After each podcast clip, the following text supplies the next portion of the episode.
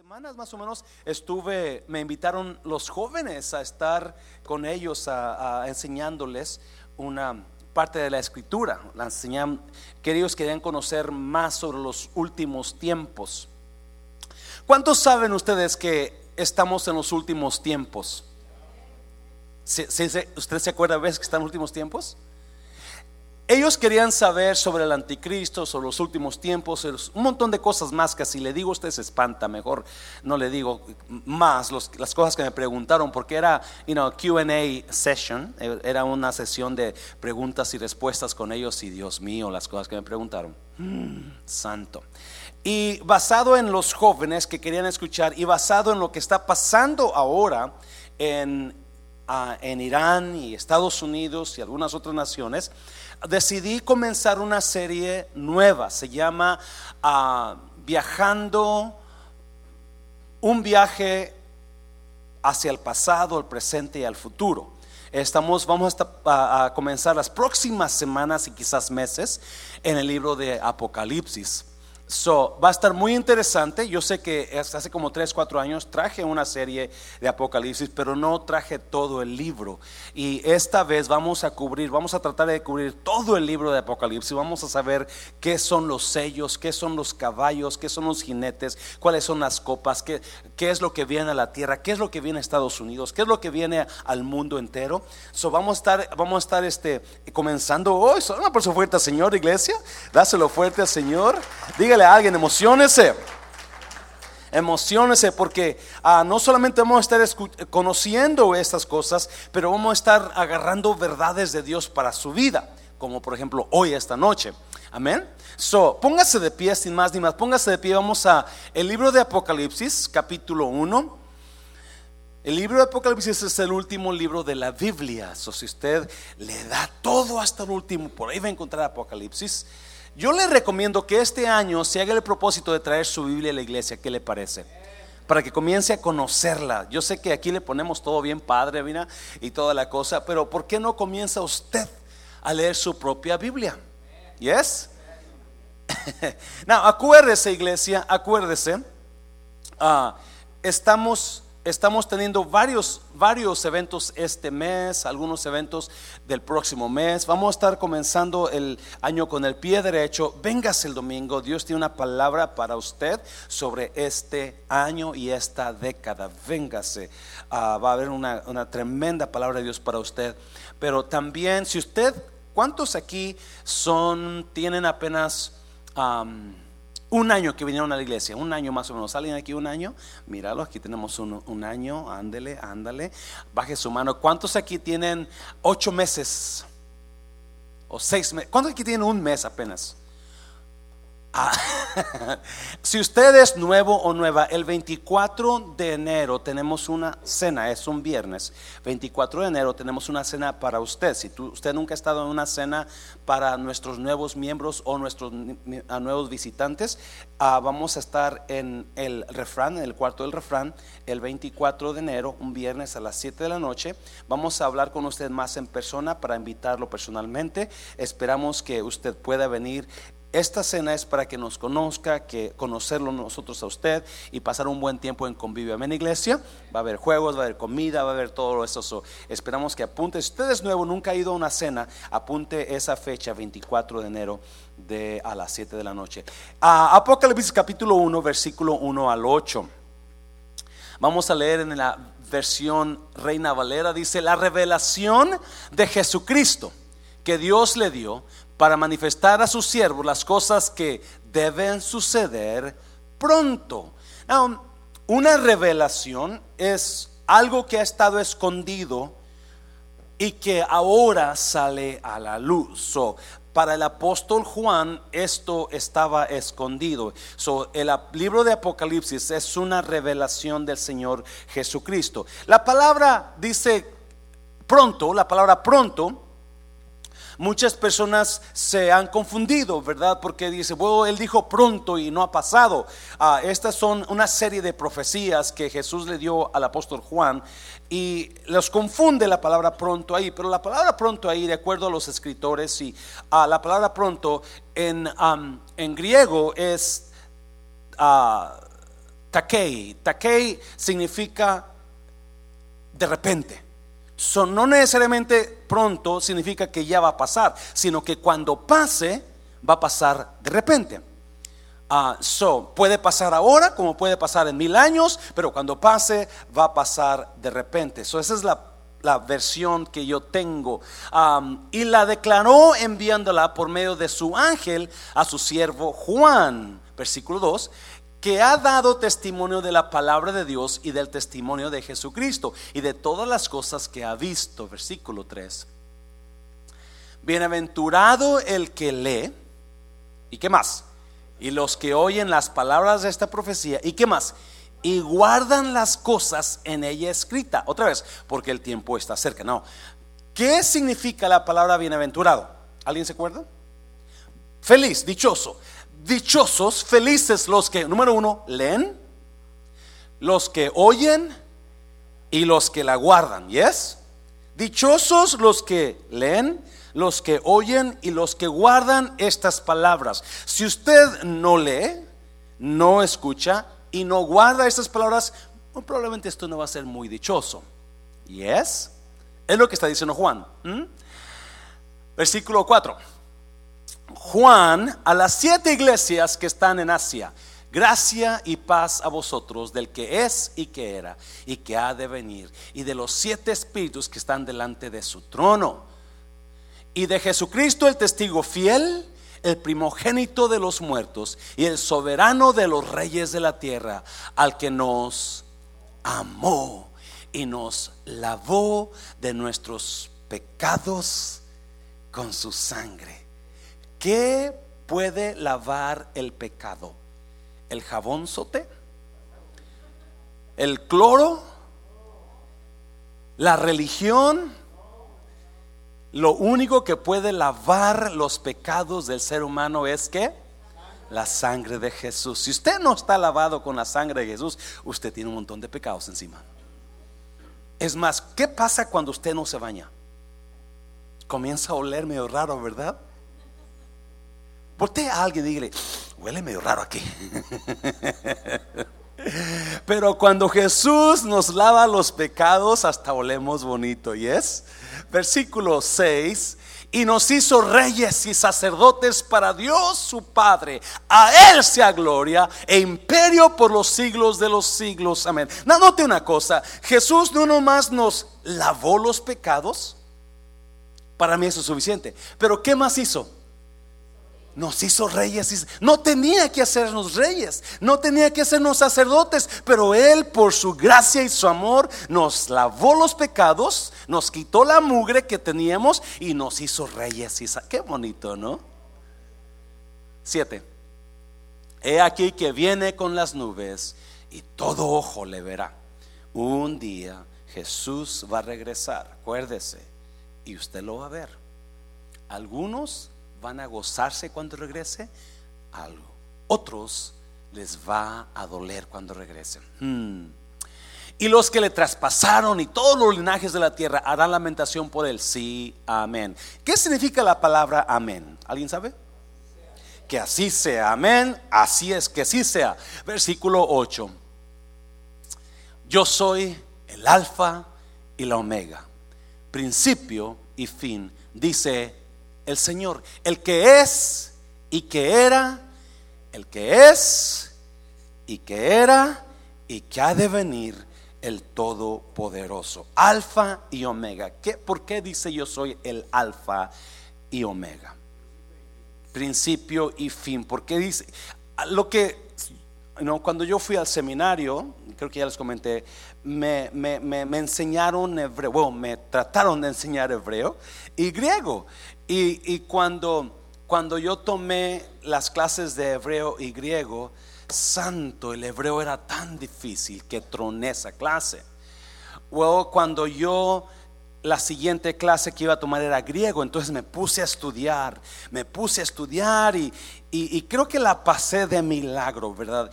Pero pregúnteme cómo se escribe griego y no me acuerdo, pero dos cosas sí me acuerdo que la primera letra del griego es alfa y la última letra del griego es Omega. So Jesús le dice, yo soy el principio, yo soy el fin, yo soy el que era, el que es y el que siempre va a ser. Él es el eterno Dios. Inclina su rostro, Padre, bendigo tu palabra, Señor mío. Espíritu Santo, tómanos en este viaje al pasado, al presente y al futuro. Y usted enseña y revela y salva almas en este tiempo, Dios, de, de miércoles en la noche, en el nombre de Jesús. ¿Cuántos dicen amén? Puede tomar su lugar. So, vamos a comenzar hoy. Comenzamos con estos versículos. Como le decía, eh, mirando lo que está pasando con Irán y, Estados Unidos y, todos los líderes, los demócratas y los republicanos peleándose unos a otros por lo que está pasando en Irán. Y basado en lo que los jóvenes me pidieron, me pidieron exactamente que viniera a hablarles sobre Apocalipsis. Y uh, so, creí conveniente. Este, comenzar esta serie en el libro de Apocalipsis o Revelaciones, que en otra palabra. Y vamos a estar leyendo capítulo por capítulo, vamos a estar estudiando capítulo por capítulo. Se nos va a llevar varias semanas, quizás algunos meses. Uh, esté listo, véngase, corra la voz, porque usted va a conocer increíbles verdades. Usted vamos a transportarnos al pasado y vamos a trabajar en el presente, pero también vamos a irnos al futuro. Apocalipsis es un libro muy, ah, muy difícil de entender, porque usted si hay algo que los pastores tratan, o la mayoría de pastores tratan de evitar, es enseñar en el libro de Apocalipsis. Porque es difícil, es muy difícil. Ah, este, ahí en el libro de Apocalipsis usted va a encontrarse con monstruos. Con monstruos de, con una cabeza de hombre, otra cabeza de lobo, otra cabeza de, águila, otra cabeza de mula. Bueno, mulas no, ¿verdad? Creo que no mulas usted va a encontrarse con un montón de palabras desconocidas, usted va a encontrarse con un montón de códigos secretos, ¿yes? Un montón de, de, códigos, de números, se va a encontrar con números que significan algo. So, vamos a, vamos a entrar en este viaje, vamos a introducir el libro de Apocalipsis. So, y yo le puse a esta, a esta prédica el, el verdadero Jesús. Porque el capítulo 1 de Apocalipsis habla de un verdadero Jesús. No el Jesús que nosotros conocemos en las películas. ¿Cuántos han visto la pasión de Jesucristo de Mel Gibson? ¿Verdad? Y, el Jesucristo bien amoroso, bien guapetón, ¿verdad? Bien delgado y que habla con un acento griego, bien... Mm, ¿O cuántos tienen en su casa una imagen de Jesucristo? Pelo largo, como se parece a Walter Mercado, ¿verdad? o tienen a, en su, en su traen un, un, un crucifijo con Jesucristo ahí crucificado, right? El apóstol Juan el apóstol Juan nos da una imagen del verdadero Jesús. Él mira a Jesús y, vamos a mirar qué es, cómo lo describe. Y aquí la, la, importancia es cómo describe el apóstol Juan al verdadero Jesús. ¿Cómo usted tiene a Jesús? Now, aparte de la imagen que usted tiene a Jesús, escuche bien porque es muy importante. Ah, la imagen quizás que usted tiene de Jesús en su mente, la, la imagen que usted creció en su abuelita, en la casa de su abuelito, sus padres, donde tiene ese cuadrote de Jesús ¿verdad? O, ese Jesús ahí crucificado.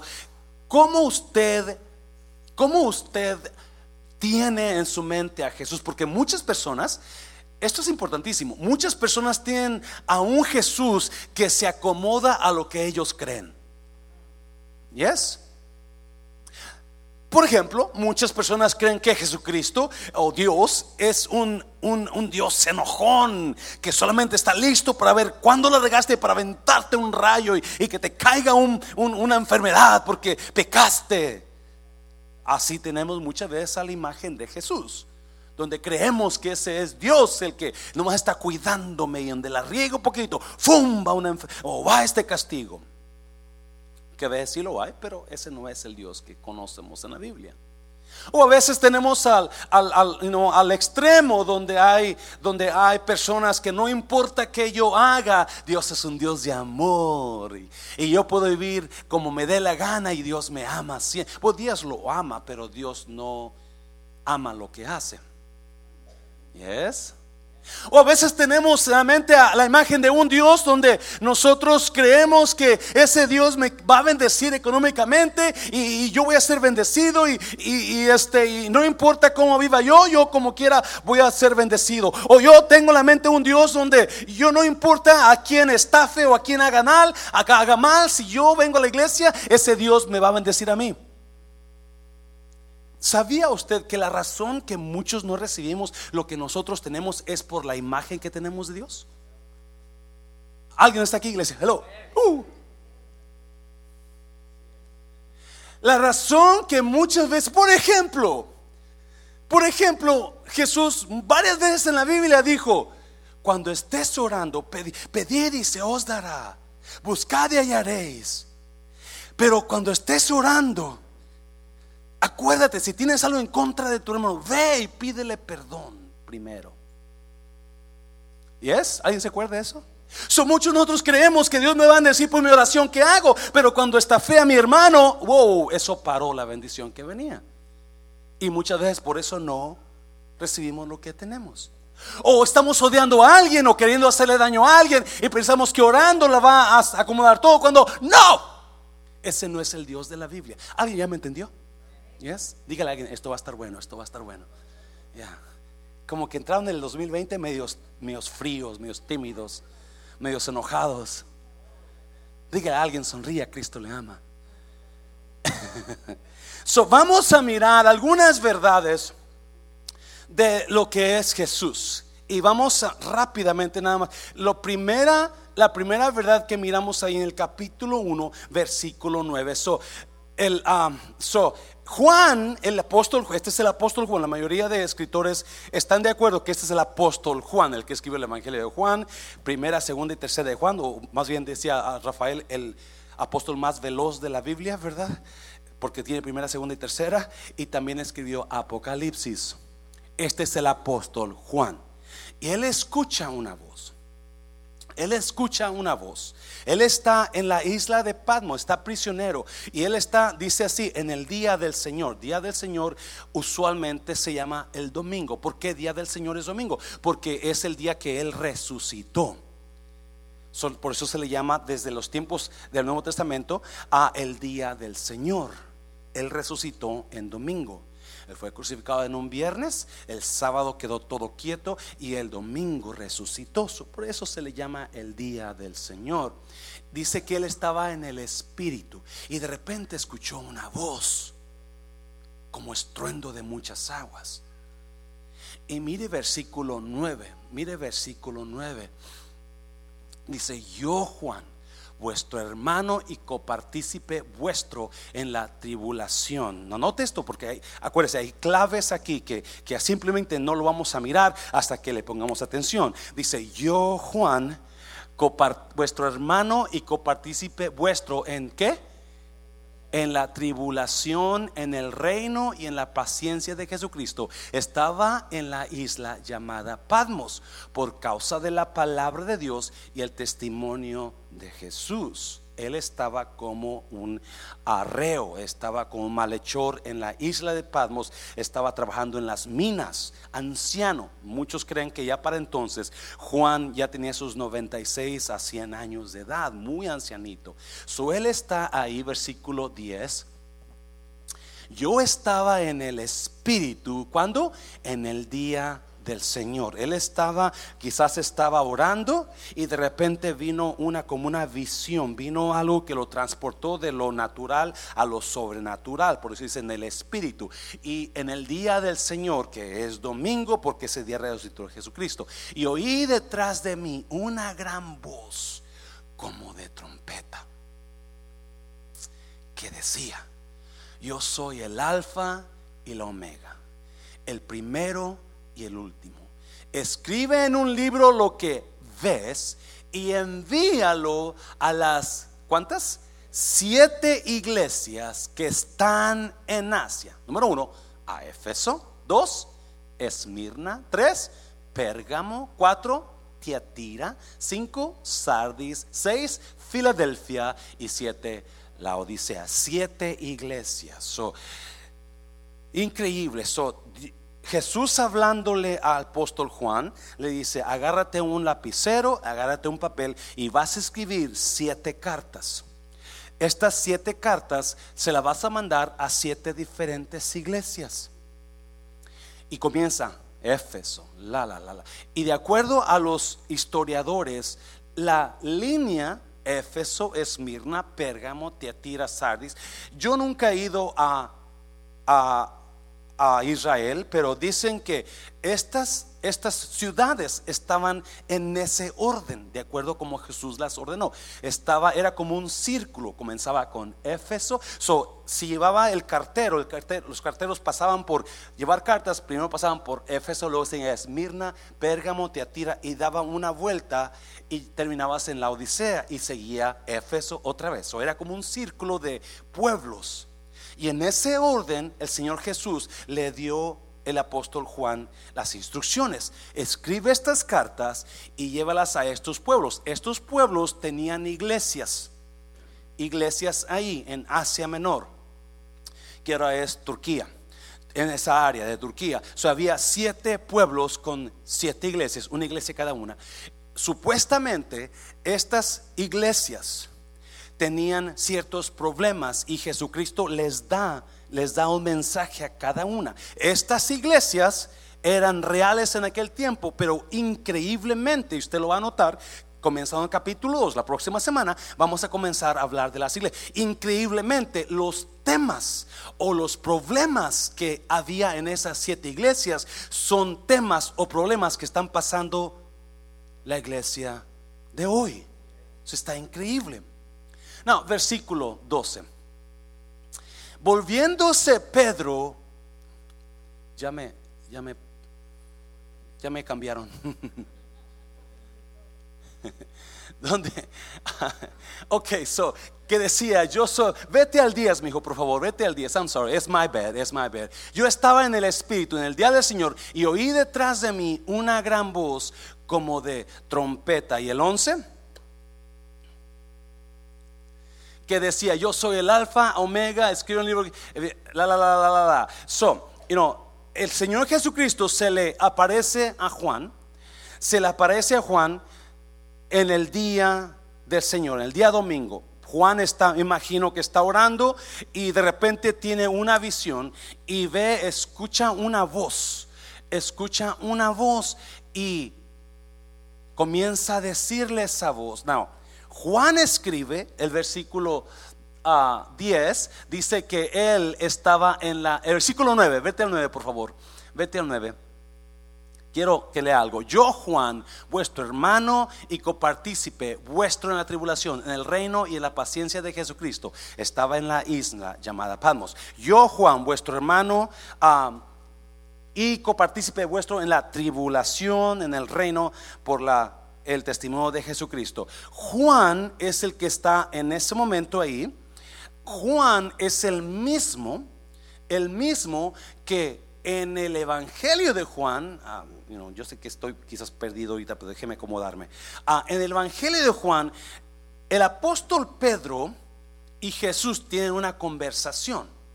Y Jesús viene con Pedro y le dice a Pedro, ¿sabes qué? Cuando estabas joven, Pedro, tú te ponías tu pantalón, tú te ponías tu camisa, tú te ponías tu cinto y tú ibas a donde querías ir. Pero cuando seas viejo, alguien va a venir y te va a poner la ropa y te va a llevar a donde no quieras ir. Jesús le está hablando a Pedro de qué muerte va a morir. So, cuando le dijo eso, Pedro no sabe eso, Pedro no entendió lo que le dijo. Pedro fue asesinado, colgado, no, crucificado. Crucificado con los pies para arriba. Cuando le dijo eso, le dijo Jesús a Pedro, sígueme, sígueme. Y comienza Pedro a seguir a Jesús. Now, el apóstol Juan, escuche bien, el apóstol Juan está con ellos.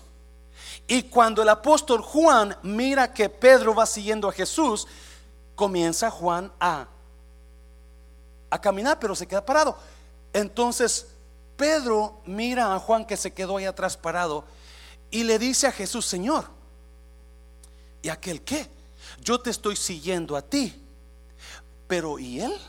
Jesús le contesta y le dice, si yo quiero que él quede hasta que yo venga, ¿a ti qué te importa? Tú sígueme a mí. Deja que él se quede aquí, a ti, aquí.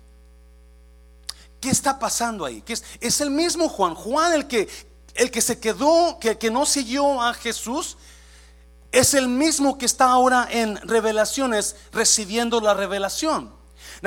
Ponlo ahí, pon, pon, pon, Juan 21, por favor, mira, versículo, capítulo 20 de, 21 de, Juan. Volviéndose Pedro vio que le seguía el discípulo a quien amaba Jesús, el mismo que en la cena se había recostado al lado de él y le había dicho, Señor, ¿quién es el que te ha de entregar? Juan, Juan, el apóstol Juan, es el discípulo amado, versículo 21 cuando Pedro le vio, dijo a Jesús, Señor, ¿y qué de este? Versículo 22. Jesús le dijo, si quiero que él quede hasta que yo venga. No, no esa palabra, por favor. Que a ti, sígueme tú. Versículo 23. Este dicho se extendió entonces entre los hermanos que aquel discípulo no moriría. ¿Cuál discípulo? Juan no moriría.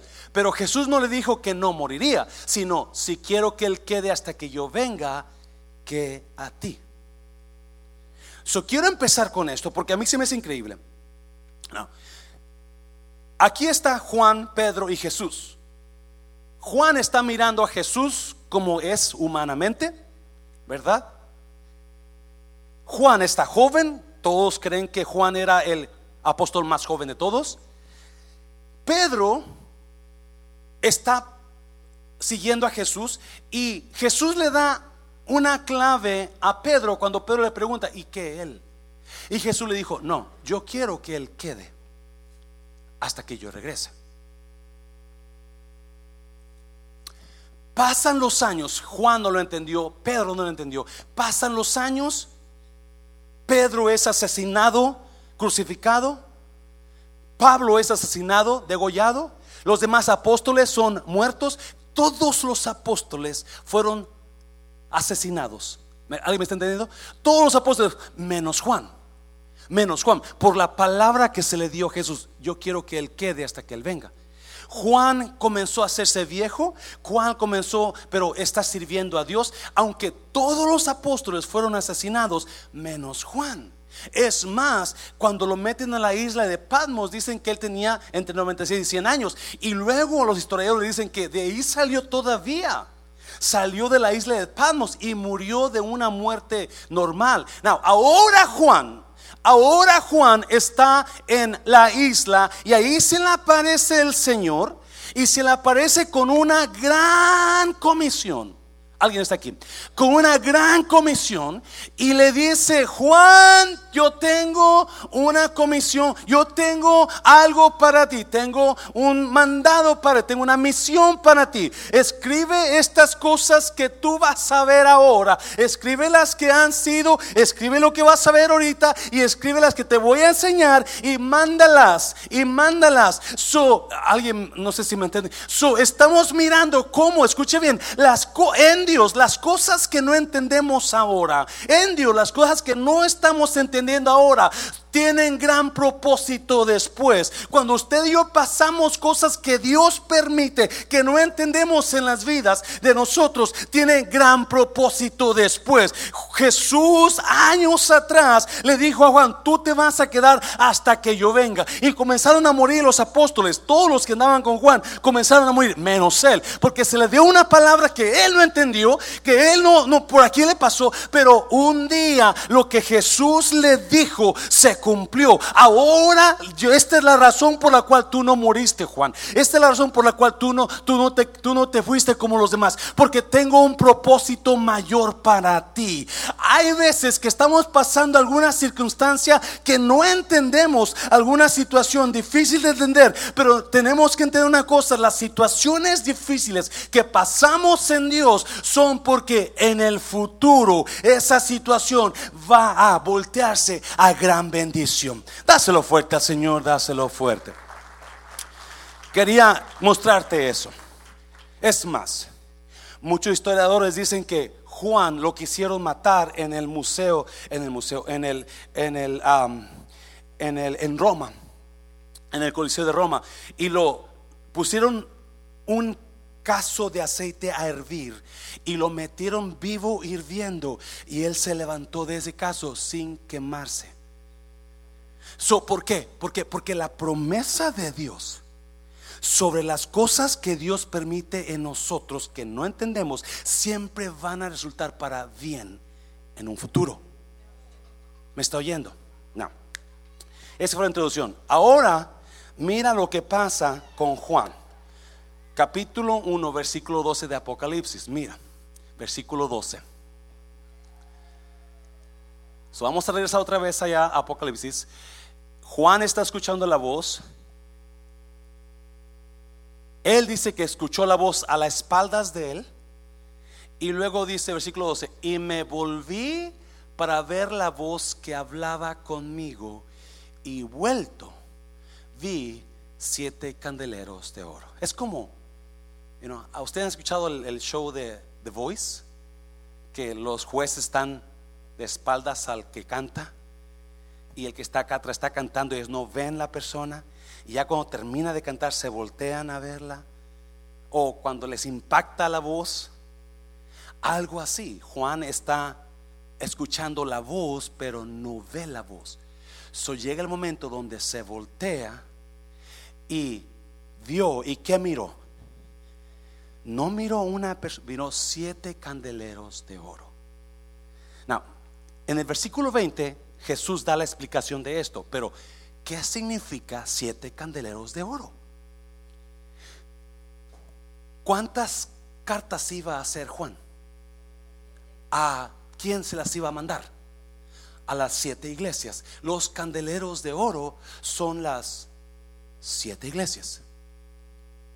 Acuérdense, vamos a mirar vamos a mirar, you know, códigos secretos, vamos a mirar animales, vamos a mirar jeroglíficos aquí. So vamos a las siete candeleros de oro son las siete iglesias. ¿Por qué candeleros? ¿Por qué no podían haber sido unos árboles? ¿Por qué no podían haber sido este, unos, unos automóviles? ¿Por qué siete candeleros? Porque la, ¿Para qué se usa el candelero? Para alumbrar, para dar luz. Siete candeleros con aceite dan mucha luz. Si usted, alguien vivió en rancho donde usted tenía un candelero y tenía que ponerle petróleo, alguien por ahí, y si se acababa el petróleo, ¿verdad? Se acababa la luz. O si, si respiraba fuerte se le quedaba llena de... so, siete candeleros de oro, cada candelero significa una iglesia. Una iglesia, ¿por qué una iglesia? Porque la iglesia es la que da luz. Se lo voy a repetir porque como que están perdidos. La iglesia es lo importante de la iglesia, lo importante de la iglesia en la tierra. La iglesia es la que decide los, los, los, los futuros de, la, de, las naciones. ¿Sabe usted de su iglesia? La iglesia es la que debe decidir cómo se rige la tierra en es. La iglesia es el lugar que tiene poder. La iglesia es la que da esperanza a la humanidad. La iglesia es la que da luz.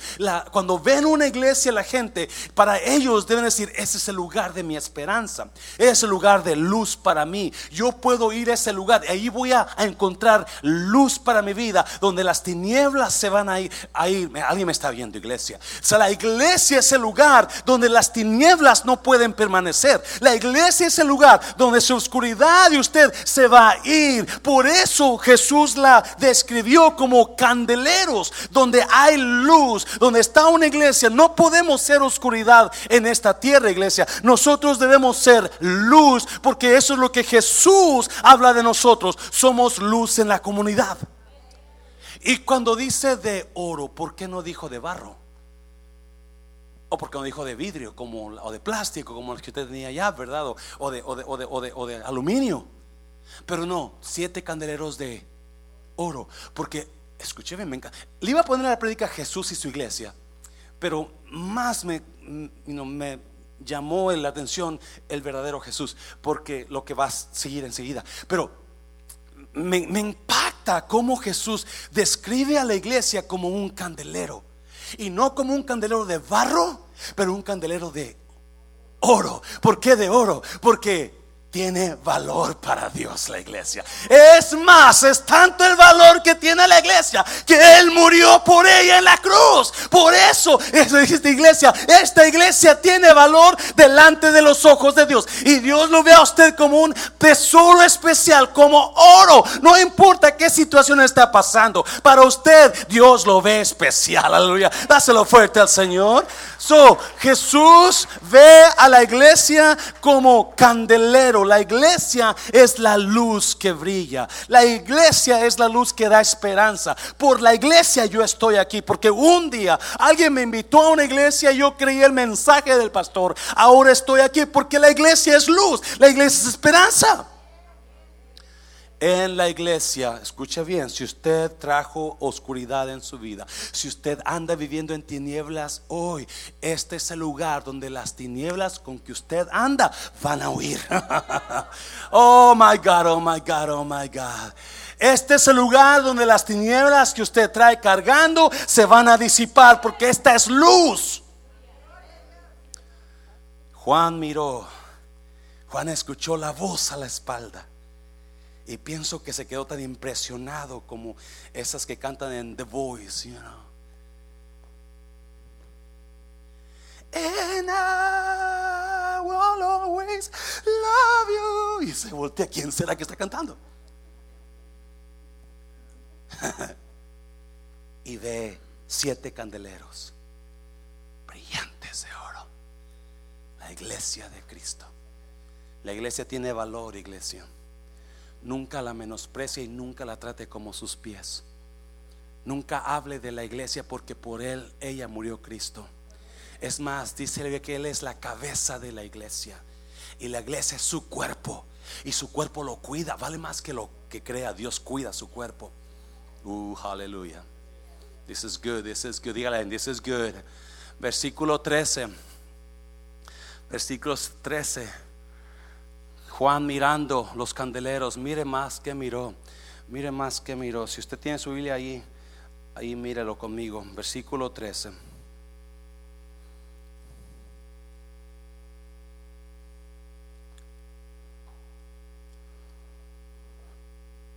Y en medio de los siete candeleros, a uno semejante al Hijo del Hombre vestido de una ropa que llegaba hasta los pies y ceñido por el pecho con un cinto de oro. Y en medio de los siete candeleros, a uno como el Hijo del Hombre.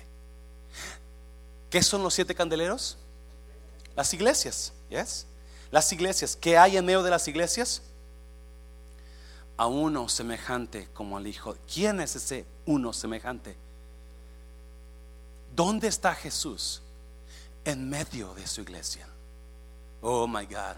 Sí, a veces creemos que, que, la iglesia no tiene, solamente es un edificio, solamente es un grupo de personas, pero para Jesús la iglesia es más importante que eso. Es el lugar donde le encanta habitar. La iglesia es el lugar donde le encanta habitar. Hay gente que tiene, ah, la religión, ah, esa iglesia. No, déjame decirte, el lugar es, el, es la iglesia es el especial, la especial habitación de Cristo, donde Él se mueve en medio de ella. No importa qué situación está pasando la iglesia, siempre, siempre Jesús va a estar en medio de ella moviéndose. ¿Me está oyendo iglesia? Él está tan atento a lo que pasa en la iglesia, Él no se no se le pasa nada porque Él está atento a lo que está pasando en su casa. Él, está ahí, en medio de ella, en medio, cuidando, moviéndose moviéndose de acuerdo a su voluntad y a su propósito en su iglesia. Él está activo en su iglesia. Escucha bien, por favor, iglesia. Él no está ausente, Él no está ah, de vacaciones, no, Él está morando en medio de su iglesia. Y si Él está morando en medio de su iglesia, Él está consciente de todo lo que está pasando en medio de su iglesia. No, mire lo que miró Juan. vestido de una ropa que llegaba hasta los pies y ceñido por el pecho con un cinto de oro. Juan mira las siete, las siete candeleros y en medio mira a una persona o uno como el Hijo del Hombre. Y ahí comienza Juan a enfocarse en la imagen del que está en medio de los siete candeleros. Y comienza su descripción de lo quién verdaderamente es Jesús. Y comienza a decir, tenía ¿Cuántos, cuántos cuando andaban noviando con su, su, esposa o con la que no es, fue su esposa, pero que usted quería que fuera su esposa? Ya, ya la regué, ¿verdad? Ya traje recuerdos malos. Y usted le decía, ayer te miré. A ver, a ver, a ver. ¿Qué traía puesto? Le dice la muchacha a usted, ¿qué traía puesto? Traías el vestido largo que me encanta mucho, tus trenzas agarradas para atrás, como me encanta. ¿Alguien se acuerda? le empieza a dar la descripción de cómo estaba la muchacha vestida. ¿Alguien, lo llevó a hacer o no? no nada más yo. So, Juan comienza a dar descripción de lo que traía vestido. Y le dice algunos, dice, andabas, andabas con chanclas y, no, parece que no te habías bañado, ese mandil embarrado de frijoles. no, Juan comienza a dar la descripción y dice, traía una ropa que llegaba hasta los pies y ceñido por el pecho, ¿con qué? Con un cinto de oro. Todos creen que esa ropa, y obviamente si usted va al Antiguo Testamento, ¿quién traía esas ropas hasta los pies con un cinto de oro en el pecho?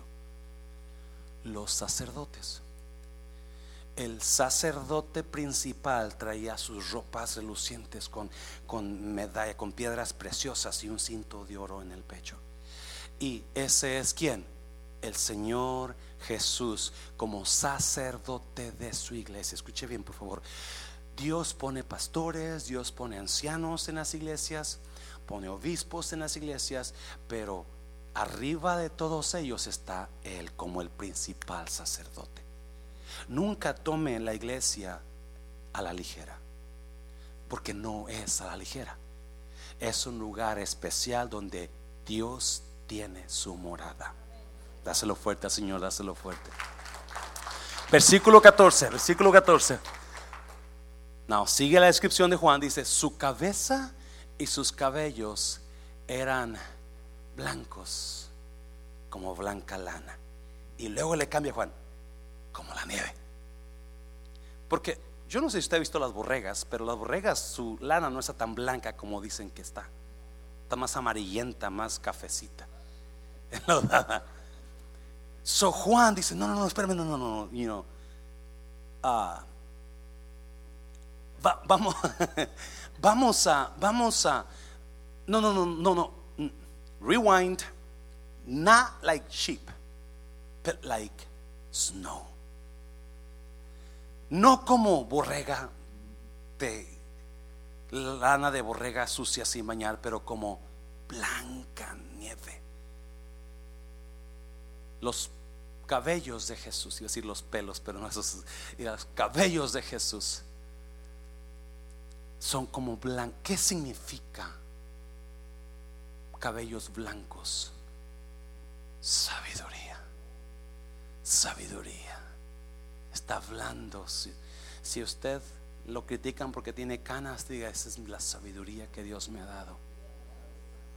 ¿Cuántos, no, no voltee y no piense en nadie cuando, ¿cuántos hombres les gusta pintarse el pelo, verdad? That's fine, I si usted quiere se lo pínteselo. Yo hace un tiempo atrás que tenía miedo de quedarme soltero para así, dije, me voy a pintar el pelo, a ver qué hago, para ver si consigo a alguien, ¿verdad? Y dije, pues que me van a conocer como van a conocer como soy, ¿verdad? ¿Para qué me lo pinto? No, Claudia, mi hija, no te lo pintes, papá, no te lo pintes. Pero la blancura del pelo significa o simboliza sabiduría. Y qué increíble cuando usted y yo tenemos acceso a esa sabiduría de Dios. Déjeme decirle, usted y yo estamos privilegiados porque está a nuestro acceso lo que usted está escuchando hoy, no todo el mundo lo sabe. Por eso mucha gente vive tan en, en tanta oscuridad, en tanta amargura, en, porque no tienen la sabiduría de Dios.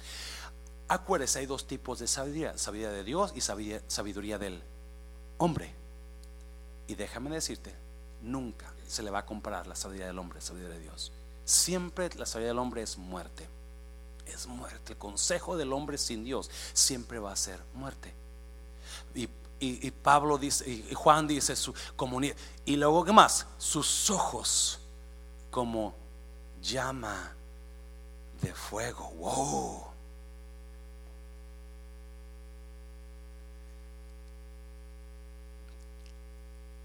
¿Por qué dice Juan sus ojos como llama de fuego? Como rayos láser. Todo lo ve. Oh my God, eso me encanta. A algunas personas esto les preocupa. A mí esto me encanta. Sus ojos como Dios Jesús. No, escucha bien. El apóstol Juan, él conoce a Jesús años atrás, antes de que Jesús muriera, Jesús anduvo con ellos. Es más, Juan se recostaba en el pecho de Jesús porque era el discípulo que él amaba. Juan conocía a Jesús, pero ahora lo está conociendo de otra manera. Ahora lo está conociendo como realmente Jesús es. Y Jesús no es el tontito que piensan que todo se le pasa. No, Jesús es el que todo lo ve. Su número uno, Juan habla de su vestidura como real sacerdote. Y número dos, habla de su pelo blanco como sabiduría. Sabiduría. Alguien me dijo hace unos, creo que le comenté unas semanas atrás, pastor, usted es tan sabio. Wow, yo me quedo sorprendido de que tan sabio. Dice, pero yo sé que es porque ya tiene muchos años de edad. Y dije, really, hermana no me quiera tanto. so, quiso primero ganarme para aventarme una pedradota. Está, está viejo.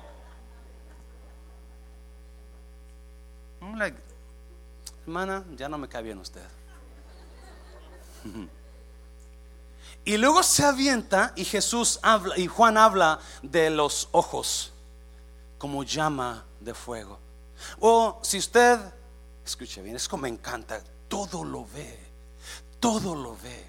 Y a veces pensamos que hay gente que está haciendo las cosas con mala intención, pero esconden su mala intención bajo atrás de su cara bonita o esconden su mala intención atrás de su cara amable.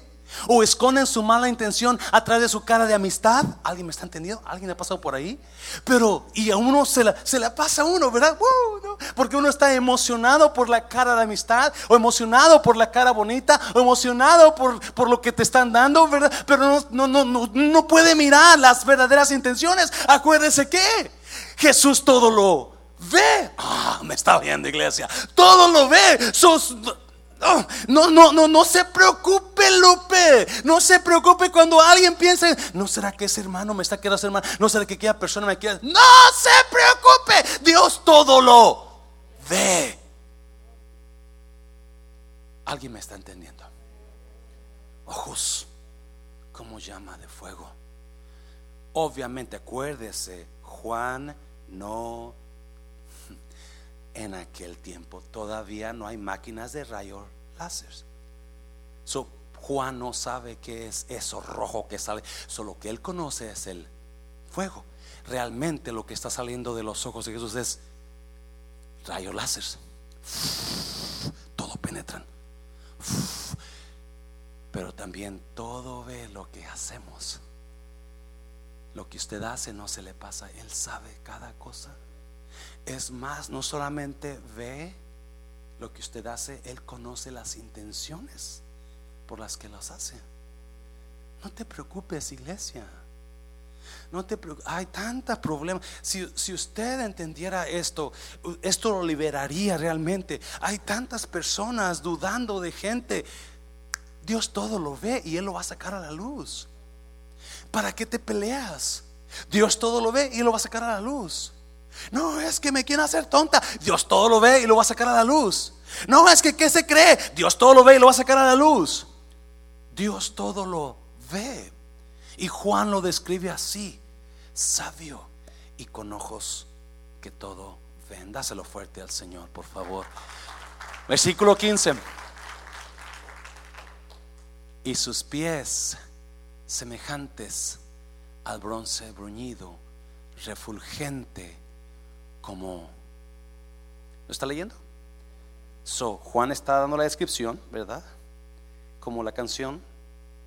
Estabas tan linda en aquel momento. Tus ojos brillaban. Porque está dando la descripción de lo que él está mirando. Y luego enseguida dice, y miré los pies como bronce bruñido, como bronce refulgente, como en un, ¿qué? Horno.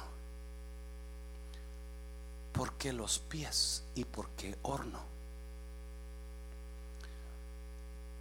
Los pies porque Dios está en el trono y todo lo demás está bajo sus pies. Usted y yo estamos a los pies de Jesús. Nuestras obras están a los pies de Jesús. Él está alto en un trono. Isaías capítulo 6 lo dice. Mire al Señor alto en un trono.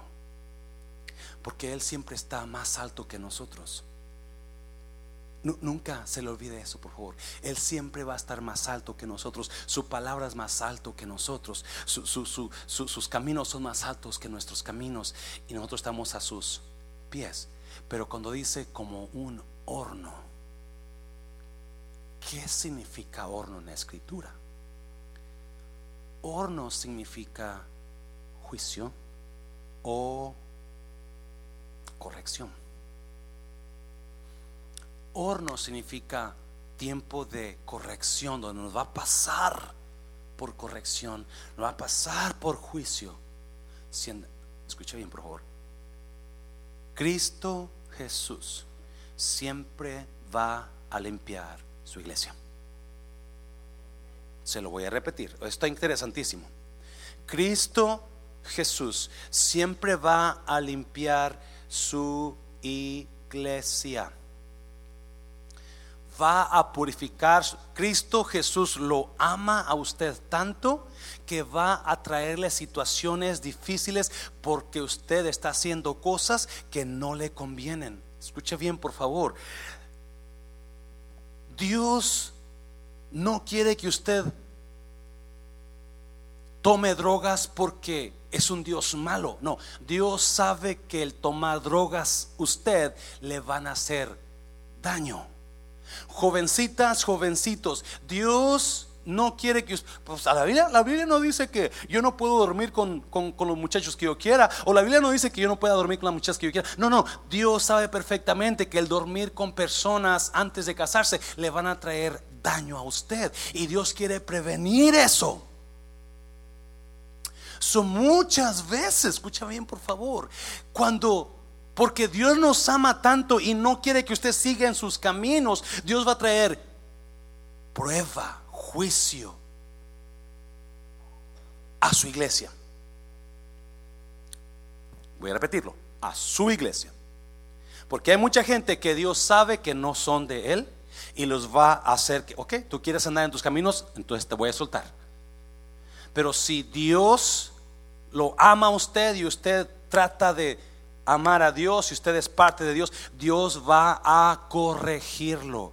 Dios va a limpiar su iglesia y Dios nos va a pasar por tiempos difíciles para llamarnos la atención y decirnos, hey, a ver si te acomodas.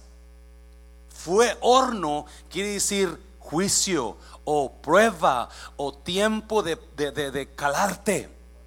Corrección, gracias hermano. Tiempo de corrección, ese es horno, es el Jesús de la Biblia. Y es, Dios no nada más es amor y amor y becho y bacho. Dios también es corrección. Dáselo fuerte al Señor, por favor. Dáselo fuerte. Y sus pies semejantes al bronce bruñido, refulgente como en un horno, y su voz como estruendo de muchas aguas. Con razón Juan volteó a ver la voz. Yes? Because it's a strong voice. Oh my God, this voice is different. This voice is so strong. ¿Por qué dice la voz como estruendo de muchas aguas? ¿Cuál es la voz de Dios para usted? No es el pastor. La voz de Dios es qué? La palabra de Dios. La estruendo de muchas aguas con autoridad, con fuerza. La palabra de Dios es la única autoridad para nosotros en la vida. La palabra de Dios, la única, no, no el catecismo, no, el, no los testigos de Jehová, no el libro de Mormón, no, no, no, no, no, no. El libro de escuela dominical, no, no, la Biblia. Esa es la autoridad, es la palabra de Dios, por eso es la autoridad para nosotros. ¿Y es? Usted quiere mejorar su vida, metas en la palabra. Usted quiere salir de esa oscuridad de su vida, metas en la palabra. La palabra es lámpara es a mis pies tu palabra. Por eso Pablo, Juan dice, y su voz como estruendo, ¡um! de muchas aguas. Está describiendo al Señor Jesús. Versículo 16. 16. Mira, me encanta este. Can you go back to 16? Or is it 16 or 17? maybe 17. Cuando le vi, caí como muerto a sus pies. Juan está hablando. Y él puso su diestra sobre mí, diciéndome: No temas, yo soy el primero y el último. Ah, mire qué bonito, qué bonito. Sabían en aquellos tiempos. Vete 16, por favor. You skipped it. Go back to 16. Que ahí está el mensaje. Ok, no sé si quizás no lo tengas, pero ¿cómo tienen su Biblia? Versículo 16 dice, tenía en su diestra. está, describiendo al Señor Jesús su vestidura, su pelo, sus pies, a su voz, sus ojos. Y luego dice, tenía en su mano, ¿cuántas estrellas? Siete estrellas. Oh, me encanta eso. Siete estrellas. My bad, mija. I should have right.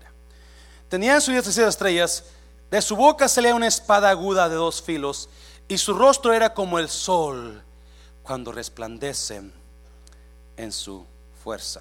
Cuando le vi, caí como muerto a sus pies, y él puso su diestra sobre mí, diciéndome, no temas, yo soy el primero y el último, y el que vivo y estuve muerto. Mas he aquí que vivo por los siglos de los siglos. Amén. Y tengo las llaves de la muerte y del Hades. Escribe las cosas que has visto y las que son y las que han de ser después de estas. No, el versículo 20 da el misterio. Versículo 20. El misterio de las siete estrellas que has visto en mi diestra y de los siete candeleros de oro. Ahí va. ¿Listos? Las siete estrellas son los ángeles de las siete iglesias. Y los siete candeleros que has visto son las siete iglesias. Eso ya miramos las siete iglesias, ¿verdad? Ahora las siete estrellas. ¿Qué son las siete estrellas? Los ángeles. ¿Cuáles ángeles? De las siete iglesias. ¿Cuáles son los o quiénes son los ángeles de las siete iglesias? Si usted va para Apocalipsis, el siguiente capítulo vamos a leer, de acuerdo a todo mundo, ángelos es ángel o mensajero. Y cada vez que Jesús le da un mensaje a Juan, dice, ahora escribe la carta al ángel de la iglesia en Éfeso. Escribe la carta al ángel de la iglesia en Esmirna. So, todos están de acuerdo que las siete estrellas son los pastores o los encargados de la iglesia. Now, ¿dónde tiene Jesús a los siete estrellas? En su mano, wow, qué precioso. En su mano derecha. Hay Hay un cuidado especial para los verdaderos siervos de Dios. Hay un cuidado especial que Él los tiene agarrados, no en su izquierda, no en sus pies, pero en su mano derecha. Y mientras el pastor entienda eso, que Él está en la mano derecha de Dios, ¿quién lo puede mover de ahí? No, tenga cuidado. Si usted vamos a, después en los capítulos 2 y 3, Jesús habla de algo muy importante. Y él dice, arregla lo que tienes mal, porque si no apagaré tu lámpara. So, las iglesias están brillando por el Espíritu Santo que hay en ellas, por la gracia de Dios. Pero cualquier iglesia que se sale del camino o de la enseñanza de Dios o que no esté haciendo la voluntad de Dios, corre el riesgo cualquier lámpara de ser apagada y el ángel quitado. Pero me encanta esto porque Juan dice, miré en su mano derecha siete estrellas. Siete estrellas. Y Dios me decía, sí, mientras tú estés en la mano de Dios, nada te va a poder mover.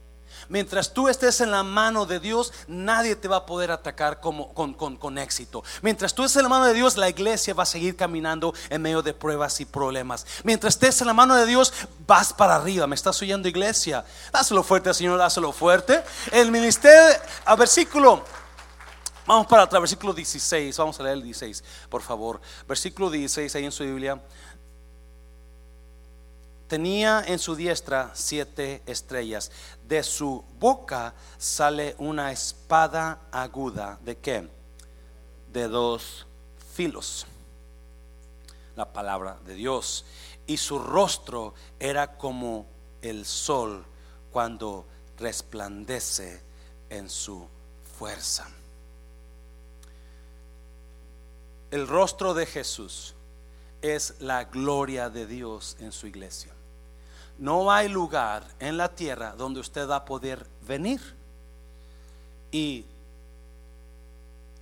poder recibir, poder participar de la gloria de Dios. Algunos de ustedes lo han, han, lo han experimentado, donde la presencia de Dios está tan fuerte donde usted está como en las nubes. La presencia de Dios está tan fuerte que viene fe a su vida, viene esperanza a su vida, viene sanidad a su vida, viene, viene, eh, porque es la gloria de Dios llenando este lugar.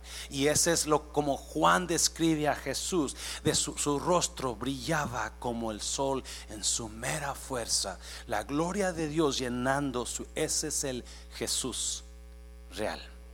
Ese es el Jesús real. Dáselo fuerte, Señor, dáselo fuerte. Versículo 20, ya para terminar, dice, el misterio de las siete estrellas que has visto en mi diestra y de los siete candeleros de oro. Las siete estrellas son los ángeles de las siete iglesias y los siete candeleros que has visto son las siete iglesias. La iglesia, la iglesia teniendo una protección especial y una, una persona especial en medio de ella, cuidándola, alimentándola, brillando sobre ella. Esa es la iglesia. Esa es la iglesia de Dios. La próxima semana vamos a hablar, comenzar a hablar de las siete iglesias. Y vamos a comenzar este viaje a Apocalipsis y vamos a recibir palabra y esperanza de Dios. Póngase de pie, iglesia, póngase de pie. Véngase al altar, véngase al altar, por favor.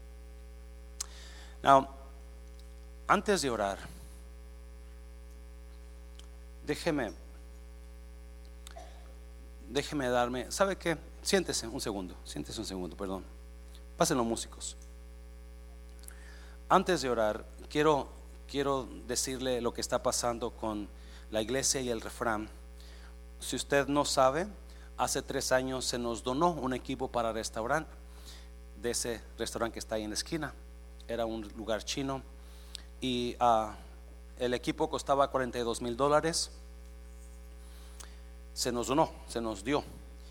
nos juntamos los líderes ancianos y, ah, qué hacemos con ese dinero. o con ese equipo más bien, y decidimos, a cortos rasgos, a largos rasgos, decidimos hacer un restaurante. Creímos y creemos que ese lugar, un restaurante, nos va a poder ayudar a un día tener una iglesia bonita, una iglesia donde, donde este, vengamos a buscar de Dios, sus hijos, sus nietos van a recibir de Dios. el año pasado este restaurante se abrió, el 28 de enero del 2019 se abrió el restaurante.